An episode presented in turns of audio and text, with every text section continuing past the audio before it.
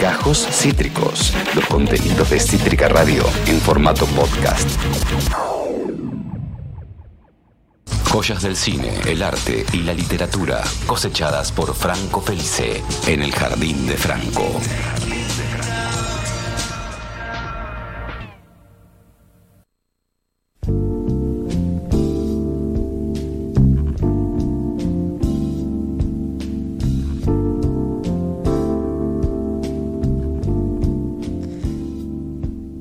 Una risa divina, Lu, detrás de. Sos- Sos divina, Lu, sos divina, sos divina, Lu. Lo que Lu no sabe es que yo en Cítrica Radio, en mi primer día, encontré un video en el baño, un video de una incursión de los antiguos integrantes de esta radio, un bosque, y se perdieron para siempre. Y el video es la única prueba de que alguna vez existieron. Y eso es una pieza clave de lo que hablará hoy Franco Felice. Franco Felice. Da, el zorro a café, da el zorro. Por favor, que se escuche, que se escuche. Ah, no es mate cocido. Ya está, sí, ya, ya. ya me iba- si, si volvía a hacer otra maniobra me iba a quemar y vamos a tener que retrasar cinco minutos porque era, es mate cocido, no es café. Eh, eh, el incendio forestal de Franco. El incendio forestal de Franco. ¿Cómo empezó todo con una taza? Hay una peli así, ¿no? Podría, podríamos, podríamos hacerla. Franco, ¿qué has, qué has encontrado para la columna de hoy? Mira, me gusta mucho, bienvenidos, buenas tardes, gracias. Me gustó mucho que hayas usado ese verbo encontrar, encontrado, bueno, lo, lo has conjugado bien. Porque justo hoy cuando me preguntabas de qué íbamos a hablar, yo pensaba en esto de, de- del- del hallazgo, ¿no? De, bueno, y el chiste que hiciste antes sobre el archivo encontrado en los baños de Cítrica, la verdad que vino muy bien. No voy a hablar de un archivo per- perdido y encontrado luego en Cítrica, sino que, bueno, eh, el chiste fue muy bien ilustrativo, pero no, todavía no tengo esa información. Muchas gracias. Eh, sino que justamente quería hablar de estos archivos encontrados que los vamos a ver bajo la lupa del cine. Cuando decimos archivos encontrados estamos hablando puntualmente de un género, ¿no? De un género del cual yo no te voy a decir que soy fanático, pero de que varias veces me, ha, me han interesado varias esas producciones y me parecía que era, creo que incluso quizás es una de las primeras veces que en esta columna hablemos de géneros de cine. Y este es un género quizás, eh, te diría, no, no sé si entraría en la B del cine, en, la, en esa cosa B de, de- de poca producción, pero sí en lo independiente, en aquello hecho con poco presupuesto, pero que justamente gracias a esas características de poco presupuesto, de poca profesionalidad y de muchísimo, muchísimo, muchísima improvisación, ha tenido la trascendencia que ha tenido. Y hoy en día ya, bueno, no estamos en la mejor época y también contaremos por qué no, pero no queríamos dejar de hablar de eso. Estamos hablando de los found footage. Lo, lo pronuncio, lo pronuncio con la el- exclusividad que tiene el idioma inglés, es found footage, que justamente para aquellos que no saben, la traducción más fiel de found footage es material encontrado. El footage es material, pero material fílmico, ¿no? Aquello Claro. que muchas veces lo hemos también escuchado como real footage. Muchas veces, fíjate que se habla de, no sé, la conmemoración de un evento eh, histórico. Se dice, bueno, hay real footage de eso. El real footage es una filmación real de aquello que pasa. Bueno, el found footage, el encontrado, nos da otra característica, porque Sí. encontrado, bueno. ¿Encontrado por qué? Porque se perdió. Entonces, ¿cómo empieza a estar esta característica de eh, este tipo de filmaciones con la historia del cine?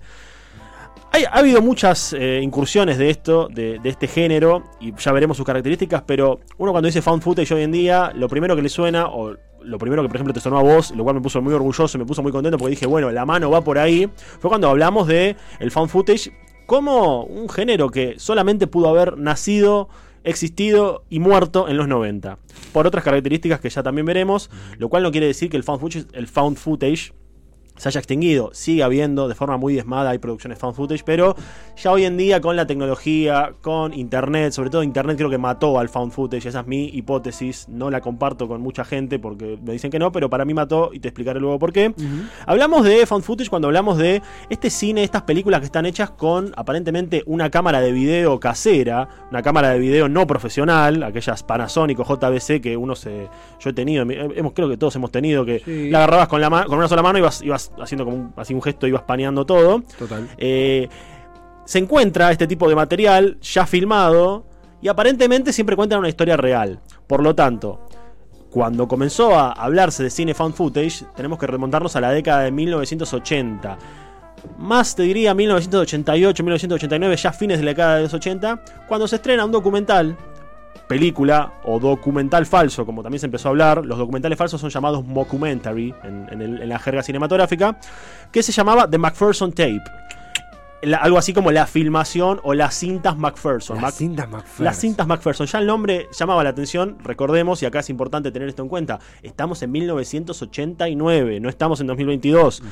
1989 es importante que retengamos la fecha. Entonces en 1989 se estrena en la televisión estadounidense un metraje, una película. Se presentó como una película, se presentó como un documental, pero principalmente se presentaba como algo real. Era como, lo que usted va a ver aquí es real, no está filmado, es, eh, perdón, está filmado, pero esto que usted va a ver no son actores. No está rodado. No está rodado, esto es pura improvisación y esto es un archivo que se encontró. Claro. Acá tenemos que, tenemos- si estuviésemos leyendo un texto, subrayaríamos bien la parte de archivo que se encontró De la cinta McPherson. de las cintas McPherson en este caso. Entonces las cintas McPherson, que era lo que mostraba? Cuando se prendía la televisión en esa época, uno podía encontrar a la noche, en los programas de televisión, de McPherson Tape. De McPherson Tape, tape ¿qué mostraba? Mostraba una filmación casera de una familia, una familia que estaban eh, teniendo su cena de acción de gracias. Allá es algo, Sí, eh, algo muy popular, sí. popular e incluso hasta obligatorio en muchos, muchos Sí. lugares. Y bueno, resulta que es una familia compuesta por madre, padre, tres o cuatro hermanos ya grandes, ninguno un niño, la novia y el novio de uno de los, cada uno de los hermanos, y la sobrina, que es una, una nena pequeña, una, una nenita. Eh, bueno, comienza una filmación y todo se, se empieza a ver desde la perspectiva de una cámara de video que a su vez está filmada por uno de los integrantes de la familia y que va narrando lo que ve. Y que la gente que lo ve en la familia le va diciendo, ¿qué estás filmando? Y él dice, no, estoy filmando la escena de eh, Acción de Gracias. Ah, bueno, hay alguno que por ahí, no sé, quita esa cámara, ¿viste? Se Quita pone- esa cámara, Jimmy. Claro, se pone como un poco molesto. Hay Otro- una cultura del VHS en Yanquilandia que por cuestiones económicas no está incorporada acá. El- La, la- la cámara es algo más ah, incorporado a la, a la dinámica familiar que en Argentina en los 80. Eh, totalmente, quizás por cuestiones eh, económicas, te Sí, podría sí, decir. total. Pero bueno, en Estados Unidos esto explotó totalmente porque todo el mundo tenía una cámara de video, entonces cualquiera podía ser director de cine, podemos decirlo así, cualquiera podía filmar y documentar lo que quiera. Entonces, en este en esta primera mm, cinta, en los- de MacPherson Tape, recordemos 1988, 1989, vemos a esta familia que son los MacPherson justamente que están teniendo una cena y que el muchacho está filmando todos. En un momento se corta la luz, ellos viven en una casa en el medio del campo Sí. y el, digamos, el director, vamos a ponerlo, eh, MacPherson, el, el joven, dice, bueno, che, ¿qué pasa? Vamos a salir a ver qué onda, que se cortó la luz. Y salen con sus, eh, con sus otros hermanos, salen armados, salen a ver, y empiezan a ver algo que les hace llamar mucho la atención, lo ven en la lejanía del campo. Y que empiezan a decir, che, eso es lo que pensamos que es, eso de verdad, che, está- estás loco, ¿no? Debe ser algo. Y llegan como a la conclusión disparatada de que es una nave espacial, ¿no? Entonces se empiezan a asustar y bueno, empiezan a ocurrir cosas que me parece que no hace falta decir mucho. Casa en el medio del campo, se corta la luz de noche, nave espacial, saquen sus conclusiones. Y bueno, ahí comienza todo el rodaje, podemos decir, siempre desde la, insisto, esto siempre en ningún momento se corta desde la perspectiva del director, del que tiene la cámara. Todo esto, este muchacho no deja de filmar, incluso ante la mirada negativa de sus familiares que le decían, deja de filmar, baja esa Claro. cámara. La idea es en el, found- en el footage ese, jamás dejar de filmar. Entonces Claro. él filma absolutamente todo, cuando vuelve a la casa, cuando le cuentan a su familia lo que está pasando, cuando le está, che, nada, no- no- vimos una cosa ahí, entonces to- todos se empiezan a asustar y comienzan a ocurrir cosas que, bueno, eh, no quiero spoilear, pero porque realmente me parece que si acá cuento lo que, lo que está pasando y lo que uno spoilea, realmente en este caso de esta película por lo menos se arruina, ¿no? Sí, sí. Pero comienzan a pasar cosas muy raras, cosas muy terroríficas. Y un día, en un momento, bueno, termina la película y en unos créditos se cuenta que esa cinta se encontró. y El entonces, final, el piel de gallina. los finales, exactamente, el Ah. final. Y cuando hablamos de finales en el fan footage, es algo muy importante, porque Sí. si vos en el fan footage manejás un buen final y buscas ese golpe de efecto, el, el efecto está asegurado. Sí. Y otra vez te digo lo que te digo antes, estamos en 1989. Si algo te lo presentaban como real, vos decías que era real y te lo creías. Era una interpelación el final Era una interpelación total. Podemos verlo porque hay dos versiones de MacPherson que ya hablaremos más adelante de la otra. Pero cuando termina de MacPherson Tape, lo primero que se dice es justamente, eh, bueno, ¿qué pasó con estas personas? ¿Dónde está? Es más, pareciera que uno estaba viendo un noticiero. Si Sí. usted sabe algo de estas personas, yo, yo lo recuerdo, yo lo volví a ver esta semana por, por bueno. Piel de eh, gallina. He visto, no, sí, realmente da Sí, mucho miedo. sí, he sí. visto la, he visto una recomendación que surgió en Twitter por, por una página y dije, ah, yo me acuerdo, yo esto lo vi de chico, me arruinó la infancia, o sea, me, me dio muchísimo miedo porque imagínate que también lo habré visto por el 2002-2003 cuando teníamos acceso al control remoto, lo peligroso que era eso Al cable. y al cable. Y, y realmente era como una cosa bastante, bastante pesada. Entonces, cuando uno termina de ver The MacPherson Tape, 1989, eh, más allá de lo que pasa al final, que no lo vamos a decir porque quiero que la vean, porque si quieren pasar un mal rato, ustedes me conocen, si quieren pasar un mal rato, véanla. Eh, más allá de lo que pasa al final, lo importante son los créditos. Los créditos cuando se corta la cámara, o cortan la cámara, no voy a decir qué pasa, la filmación de la casa se funde a negro. Y aparece un número de teléfono que dice, si usted, ha- si usted sabe algo sobre estas personas, por favor comuníquese a y el número de teléfono del FBI. Y pasan las fotos. No, no, es tremendo, es No, tremendo. no, es espantoso en The Macpherson Tape, insisto. eh, hay- había por acá, yo recién había preparado un pequeño clip de la película como para hablar de fondo. eh, si, podía, si podía verse, más que nada para ilustrar lo que ocurre con la primera, con la primera parte de Macpherson, porque aparte creo que no solamente sirve a modo ilustrativo, eh, sino que también, al ser el primer, la primera película, si podemos decir, no vamos a ser tan tajantes, pero como el primer metraje encontrado que se popularizó, un poco como que trajo a la mesa la discusión de, che, ¿qué tipo de cine es este, no? Claro. Ahí tenemos, creo que el, que el metraje de. La- no, esto, esto es otro, esto, esto es Ah, otro que va más al final. más- más después. Eh, esto es Macpherson Tape 1989, es uno de los primeros, de esa no quiero hablar, de, de la siguiente, pero más o menos para entender estéticamente cómo era este tipo de, de filmaciones, ¿no? Porque Demoledor. era demoledor y más allá sí, de los sí. finales, creo que lo que acá está, acá estamos viendo, bueno, el momento en donde yo, yo elegí esta, escena justamente porque es, no importa lo que están diciendo, justamente donde la familia Macpherson se está preparando porque están diciendo que hay algo raro afuera. Y lo que pueden ver acá lo importante, más allá de la casa y, de, los personajes en sí, va, personajes, de aquellos que están filmados, es la calidad de video. Esto es una cámara casera con la que uno filmaba los cumpleaños, con Sí. la que uno filmaba, eh, no sé, un- sí, Jimmy comiendo emparedado. Jimmy comiendo emparedados, claro, quita la maldita cámara, ¿viste? Ese tipo de cosas. Entonces, lo importante acá es esto, y el impacto que tuvo esto a fines de los 80 fue bestial, porque vos imaginate, sumar esta calidad, calidad me refiero a este aspecto técnico de la filmación, sumárselo a la idea de que te lo vendían como algo real. Sí. Yo no quiero imaginar lo que debe ser para un niño o para una, bueno, no sé, solamente un niño, no. En 1989 enterarse de esto y verlo como real. No, no, o no. sea, la gener- generación de pesadilla absoluta. Por eso se empezó a hablar tanto de esto y como te decía, con el Macpherson Tape la gente empezó a decir, che, esto pasó en serio. Sí. Estos no son actores. Y ni hablar, y lo digo por tercera vez, pero me la banco, ni hablar cuando termina. Sí, Y se sí. ve que aquellas personas que nosotros estamos viendo acá desaparecieron. Nadie supo nada de ellos. Y te ponían un número de teléfono y, Y decía, las fotos. la foto. Yo recuerdo ver las fotos y te juro, el otro día la volví a ver y me volvió a dar tanto miedo como antes. Creo que realmente es eh, material de pesadilla, como te decía antes, pero está ese aspecto real, ese aspecto fascinante, que como te decía, tiene mucho que ver con el contexto. Porque uno ahora con internet tiene otras herramientas. Pero de todas formas, en ese momento era como la verdad pura. Esto pasó así. Sigue, continúa la década, bueno, empiezan los 90, el formato casero está en auge.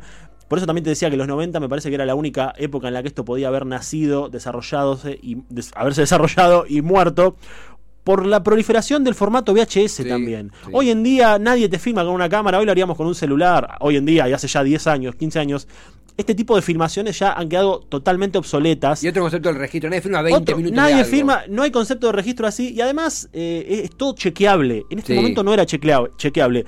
De esa manera, en 1998, 10 años después, se estrena, y acá vamos a poner un poco de paño frío, porque se estrena otra versión de The Macpherson Tape, que un poco como que recrea, en calidad para mí es un poco menor a la primera, porque recrea la primera, vamos a decir filmación, más que película, la primera filmación, pero ya con actores, con un poquito más de presupuesto. Sigue siendo found footage, pero hay intervenciones de profesionales. Por ejemplo, están, están mostrando y hay cortes y aparece un profesional que cuenta que no soy un psíquico, qué sé yo, y hablan de, bueno, abducciones extraterrestres justamente, porque no olvidemos que el gran tema, acá el tema del- el tema central del found footage de, de Macpherson Tape es una abducción extraterrestre, Sí. porque esta familia ve extraterrestres y bueno, estos extraterrestres comienzan a eh, acosar la casa, se meten por todos lados. Bueno, no quiero contar demasiado. Aparte, son todas cosas muy cortas, duran una hora y diez. O sea, la, Sí, la sí, podés sí. ver, no diría antes de dormir porque no vas a dormir más, pero son realmente materiales muy, muy, muy cortos. Y en 1998 se estrena la segunda Macpherson Tape, pero ya. El mundo, si bien Internet no estaba, en 1998 no estaba como en auge, seguía siendo como bastante novedoso. Y mucha gente que no vio la primera, Claro. porque no todo el mundo la había visto, cuando se estrena para televisión también la parte 2, que se la estrenó como The Macpherson Tape An UFO Abduction, o sea, como una, una abducción de un UFO, de un objeto volador no identificado. Sí. Cuando empieza a ocurrir eso, la gente se vuelve a asustar y vuelve a decir, che, ¿qué está pasando acá? Nadie quería ir al campo, todo el mundo le empezó a tener miedo a las luces rojas, nadie quería mirar por la ventana. Yo recuerdo haberla visto de chico, te estoy hablando cuando la daban en el canal. El canal en- en 9, Canal a 9. la madrugada. Rarísimo eso. Yo tenía que cerrar la ventana porque te da miedo ver un marciano. Sí, y sí, aparte pensar, y uno se ríe ahora quizás, pero eh, que en la década del 80 y tanto el 90 también se pueda visualizar o más o menos tratar de entender cómo se veía un extraterrestre, que es una cosa que nunca sabré, ojalá algún día sepamos, ¿no? A mí, a mí me gustaría mucho. Pero cómo se veía para la cultura popular un extraterrestre fue muy fuerte. Y también empezaba también hay como muchos muchos datos en cuanto a contexto, porque también esto aparece en el momento en que mucha gente empieza a creer de verdad, estaban en auge los expedientes X, o sea, veíamos marcianos por todos lados, sí, sí, sobre sí. todo en Estados Unidos. I want to believe. I want to believe, sobre todo en Estados Unidos, que era es una cultura, es un, es un vamos a decir, es una falopa muy fuerte allá. ¿no? Acá también hemos tenido, bueno, a Fabio Serpa, todo eso, pero eh, allá es una cosa muy diferente. El FBI, la inteligencia. El FBI, la inteligencia, esto de esconder archivos, de que se roban una vaca, ¿viste? Entonces yo creo que, eh, si bien esta segunda parte de MacPherson Tape, esta parte de nuestra nueva versión de 1998 sigue siendo eh, atractiva, sigue siendo terrorífica, no vamos a negar que también da mucho miedo, eh, ya tiene como más guita atrás. Sí. Tiene como un tipo que dijo, bueno, vamos a recrear lo que pasó. También se vendió como un material encontrado. Pero bueno, no, no, para mí no tiene el impacto bestial que tiene la primera, que es la que vimos recién, que como, les- como te decía, eh, termina y eh, bueno, esta gente ha desaparecido Sí. y siempre, siempre aparece la incógnita de, bueno, alguien encontró esta filmación, la vio, la editó y ahora la vende como una película. Sí. Eso era el atractivo del found footage, ¿no? Decir lo que estamos viendo real. Y todo esto que te estoy contando de estas dos incursiones de eh, found footage dirigida a lo que es la vida extraterrestre, meterse con ese tema en ese momento y en ese lugar era algo pesado, muy llamativo. En 1999, un año después de la segunda eh, edición de, de MacPherson Tape, aparece una película que terminaría de popularizar al found footage.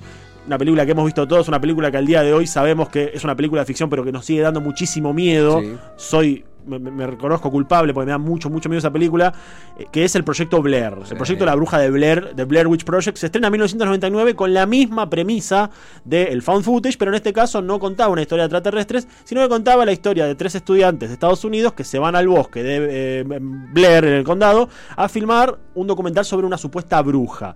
Y es lo mismo, exactamente. La película comienza y dice, en 1990, una leyenda negra dice, en 1994 tres estudiantes universitarios de cine decidieron emprender una, esto lo estoy parafraseando, ¿eh? Sí, sí, decidieron emprender una excursión al bosque, los tres solos, con una cámara para filmar eh, una, al documental sobre la bruja. Nunca más se volvió a saber de ellos y esto es lo que se encontró. Ruido blanco de fondo. Ruido blanco. Desgastada la pantalla. Exactamente, el poder de la palabra también en la pantalla. Sí. Es- nunca más se los vio, punto. Esto fue lo que, lo que usted está a punto de ver, es lo que se encontró. Recordemos, y ahora vuelvo a decir la importancia del contexto. 1999, ahí estamos escuchando, se me ponen los pelos de no sabes dónde en punta. Pero justamente acá estamos viendo lo mismo. 1999, Internet todavía era una cosa. Viste que no tenía. No había la conexión no que hay había hoy. conexión hasta ese poder, uno no podía buscar la vida de los actores que Y justamente. MBD. No. No, era, era todo súper lejano, pero además nunca jamás se le iba a ocurrir a nadie, porque creo que también detrás de la idea del fan footage, más allá de los aspectos técnicos, hay como todo un paso, unos pasos a seguir, que eran, ac- eran actores que nadie conocía, Sí. era totalmente una producción independiente. Con este tipo de, de calidad, y como ya les dije antes, es la misma premisa. La cámara y lo que vos estás viendo, lo que se filma, es lo que filmó una persona que estuvo ahí. Sí. No hay maquillaje, no hay iluminación, no hay producción, no hay música. Estas películas podemos ver que no tienen música justamente porque es toda una, una filmación casera.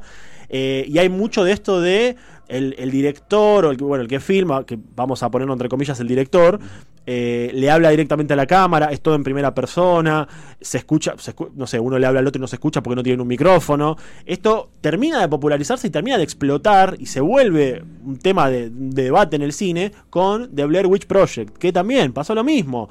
Decían que era verdad, que, que no, que yo supe que era mentira, pero a mí me contaron. Después salió un falso documental que explicaba eh, que era real, o sea, hubo toda una campaña detrás para contar que eso había sido real. Y termina siendo The Blair Witch Project como la película por excelencia cuando uno habla de fan footage, Sí, ¿no? sí. Lo que pasó, para, en mi humilde opinión, fue que eh, el- los casos MacPherson, esto de las cintas de las dos películas de 1989 y 1998, no tuvieron tanta difusión, no hubo tanto marketing detrás como si tuvo La Bruja de Blair, que la película La Bruja de Blair se estrenó en cines. Sí. Y ahí fue también como otro impacto también a cómo lo recibían los espectadores, porque las películas de MacPherson se estrenaron en televisión Sí. y le daban para mí, a mí me parece ahí que estuvieron bien los de MacPherson porque le daba un Una aura, clandestinidad. un aura de clandestinidad, Sí. un aura de no vamos a, viste, ir a un festival de cine o no vamos a poner detrás una campaña de marketing, como si pasó en Blair Witch Project, que se estrenó en cines. De hecho, una, un familiar mío la vio en el cine, me dijo que nunca tuvo tanto miedo en su vida. Esto es cierto. Me contó que la vio cuando tenía 14 años con los compañeros del colegio, que ninguno durmió esa semana. Porque también salías del cine y vos decías lo que acabo de ver es real. ¿Y por qué sabes que es real? Porque cuando empezaba decía que esto era lo que se encontró y cuando terminaba no había había créditos que eran cuatro, era como se encontró dirigido, filmado tal, Y la foto de ellos. la foto de Sí. ellos, pero esos finales, yo creo que acá cuando hablamos de finales muchas veces, viste que cuando uno habla de cine, de libros, de, de lo que sea, sobre todo de cine y de libros, se dice no me spoiles, no me cuentes el final, no quiero saber el final, como si lo más importante siempre fuera el final y no el desarrollo. En algunos casos estoy de acuerdo. Ahora, en el caso de las películas found footage, de este tipo de material, el final es aquello que te termina de dar el golpe de gracia. Claro. El final y el principio. Es como que en las dos puntas está tensada la eh, idea de miedo o la idea de. Bueno, eh, de real curiosidad, porque comienza con una leyenda. Lo mismo con The McPherson, que no lo mencioné. The McPherson Tape arranca diciendo, también fondo negro, en 1983, durante una cena de eh, acción de gracias, el joven McPherson y su familia estaban eh, comiendo. Bueno, él filmó y punto. Lo que se vio aquí es lo que se encontró luego de que se haya determinado que esto de- documentaba una abducción alienígena y que parte del archivo, pues vos, vos fíjate que bien, que bien pensado que estaba, parte del archivo ha sido, eh, ¿cómo se dice? Cuando alguien lo toma Eh, y lo guarda resguardado por el FBI, por ejemplo, porque había cosas que no podía mostrar. Uno, ahora nos reímos. No, pero momento- ahora nos reímos. Prende la tele en 1989 y Sí. enterate de eso. ¿Lo crees? ¿Lo crees Sí. o te morís de miedo o te volvés loco? Entonces con The Blair Witch Project pasa que se da este siguiente paso en el mismo género. ¿Por qué yo digo que termina, se desarrolla, empieza, y bueno, todo lo que te dije en los 90? Porque después empieza la época de eh, el archivo, como tenemos hoy. El archivo y la confirmación y de buscar y a ver si es real o no. Y nos enteramos que muchas cosas fueron eh, filmadas y planeadas y realmente corresponden a un trabajo de ficción pero otras cosas no. Y más allá de eso, acá quiero que le demos un lugar importante a la imaginación, que es, me parece a mí, el gran motor de este mundo. Que es que más allá de que uno después se entere de que esto haya sido ficticio, que esto haya sido una película de ficción, que algunos eran actores, que todo era una cosa un poco armada, ¿qué te quita el impacto de saber por primera vez lo que viste eso? Porque al día de hoy, en 2022, yo veo de MacPherson Tape, la primera, y si bien sé que hay cosas que son por ahí que están un poco deformadas o que hay cosas que fueron manoseadas, el impacto sigue siendo el mismo. Sí. El impacto sigue siendo el mismo porque me parece que es el poder del arte, que es el poder de la ficción, que es el poder del cine, que es el poder que nosotros tenemos. Porque también, viste, si vamos a ver solamente cosas que sabemos que son reales, eh, somos Veamos el noticiero nada más. Veamos el noticiero y sería una realidad muy angustiante aparte. Sí, sí. Pero pasa mucho eso, ¿no? Porque en The Blair Witch Project después se supo que eran actores, que era una película con presupuesto, que había un director detrás que decía, bueno, hagan esto, hagan lo otro. Pero eso, por más que uno lo sepa, cuando uno lo ve, no quita la sensación de miedo del principio. Sí. Absolutamente. O sea, es una cosa que va más allá de la razón. Sí. En The Blair Witch Project, por ejemplo, la nombro porque es la más popular y apar- aparte es la más conocida, eh, perdón, es la más, quizás la mejor de, de estas. eh, se sabe que, bueno, que la grabación igual no fue una cosa con mucho presupuesto. También era con una cámara. Creo que, la, que The Blair Witch Project se firmó en 7 días. Y o se sea, duplicó con su. Sí, tiene un récord de ser la película que más ganancias hizo al menos, Menos invirtiendo. Al menos invirtiendo. Eh, o sea, salió, la hicieron literalmente con dos pesos Sí. y, y uno se se da cuenta de eso y ese efecto ayuda a crear un poco el mito o la sensación de lo real. Después supimos que era mentira.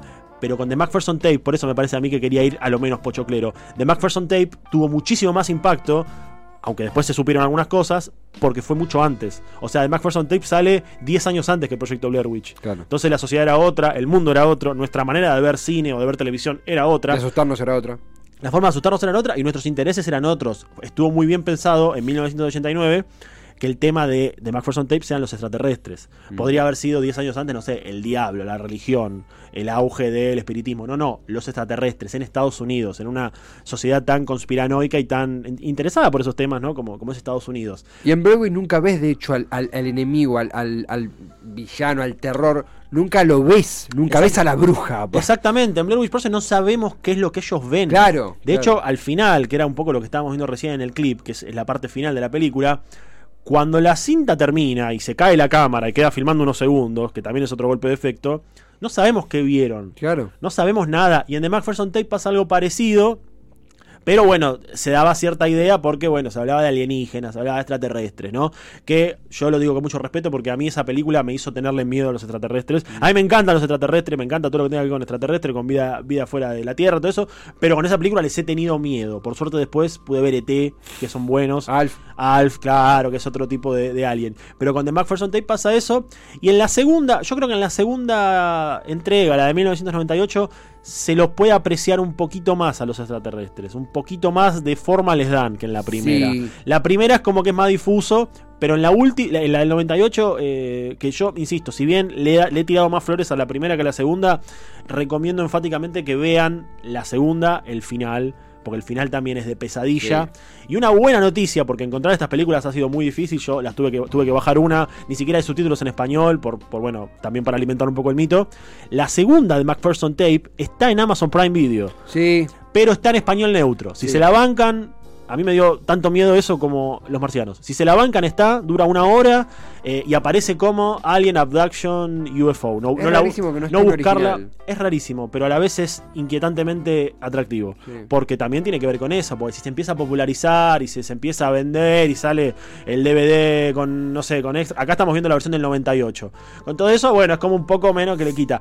La media de los McPherson. Claro, la- ahí estábamos viendo la, la- la edición del 98, justamente cuando están investigando y saliendo a ver qué es esto. Recordemos Casa de Campo, Estados Unidos. Entonces, como un poco tener esa, ese aura de clandestinidad, como vos dijiste, ayuda muchísimo al mito.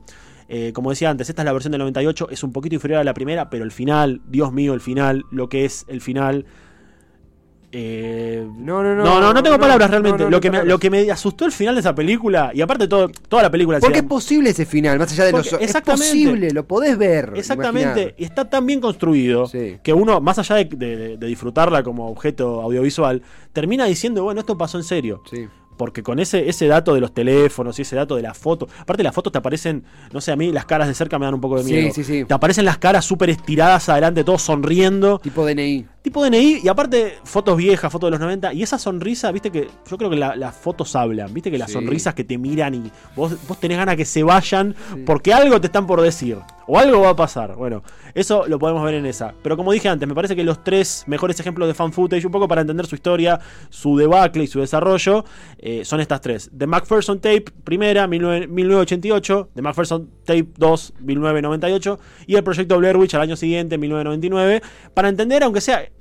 creo que está bueno entenderlo como un ABC del género, ¿no? Disfrutarlo, saber que fueron cosas que eh, pudieron haber vivido ahí nomás, porque insisto, ha habido después películas, quizás no tanto de ficción, pero que tienen algunos elementos de found footage, por ejemplo, la más famosa, que para mí es malísima, es Actividad Paranormal. Rec también ha tenido algo de eso. Bueno, Rec de hecho busca hacer un found footage, pero... Eh, Rec, lo pongo un poquito encima. que A paranormal. sí, por supuesto, pero también hacer un fan footage en el 2010 ya era como, Sí. che, viste, bueno, podés googlear en IMBD y ves que todos existen y están todos vivos. Y muy bueno maquillaje de- del, del zombie, era como che. Claro, eran cosas diferentes, no le quita mérito como película de terror. Si uno, es más, de hecho creo que Rex, si uno no le da tanta bolilla al, al aspecto técnico del fan footage, puede, eh, está buena esta película, no, no está mal, pero si vos querés la papa y querés ver de dónde los inicios, viste, el origen y, y el verdadero horror y el verdadero, perdón que lo voy a decir, cagazo, Sí. ver por favor de Macpherson Tape. La 1 se consigue bajándola, a mí me costó encontrarla. La 2 está en Amazon como Alien Abduction. eh, Jimmy mueve la cámara. Sí, mueve la cámara. ¿Qué demonios? Encima, los doblajes son muy de los 90. Sí, ¿Qué, demo- recorcholis. ¿Qué demonios es eso, viste? Así. Y bueno, de Blair Witch Project, que de Blair Witch Project me parece que está en alguna Amazon Prime. Está en Amazon Prime. Listo, Sí. bueno. Hoy abren Amazon Prime, se ven las dos y no duermen más. Por hoy paguen Amazon Prime. Por hoy para Amazon Prime da mucho, mucho miedo. Eh, como te decía antes, yo las redescubrí hace poco, sobre todo las de los McPherson, y eh, no la pasé bien. Y después, bueno, buscando otro tipo de cosas, eh, la pasé peor, pero eso será para otra columna. Acá dice Open. Ahora la gente se da cuenta. Mientras la redacción de Clarín dice Hold my beer. O sea, hay otro fun footage ahora. El fun Claro. footage de más asumiendo la, el superministerio. Pero Exacto, sí, sí, sí, puede ser. Me quedo con, con el que me nombraste vos. Y yo también, sí, por lo menos, no sé. eh, después que supimos la verdad. Sí. Acá nunca vamos a claro. Estaría bueno igual un fan footage, no sé, un fan footage de, no sé, el baño de la rosada, ¿viste? Eh, me tiro de cabeza. Por eso, Sí. pero, pero, pero, o sea, lo- no sé, en 2022 lo encuentran y es del, del año 85, ponele. Sí, aparece Alfonsín. No, eso. Tipo Alfonsín, tipo nada raro, pero. Nada raro, viste, bueno, el fan footage puede haber en todos lados. Lo- ¿Sabes qué es lo loco? que Y esto, con esto cierro para no sacarte más tiempo. El fan footage lo podés. lo- si vos agarrás una cámara de video vieja en tu casa.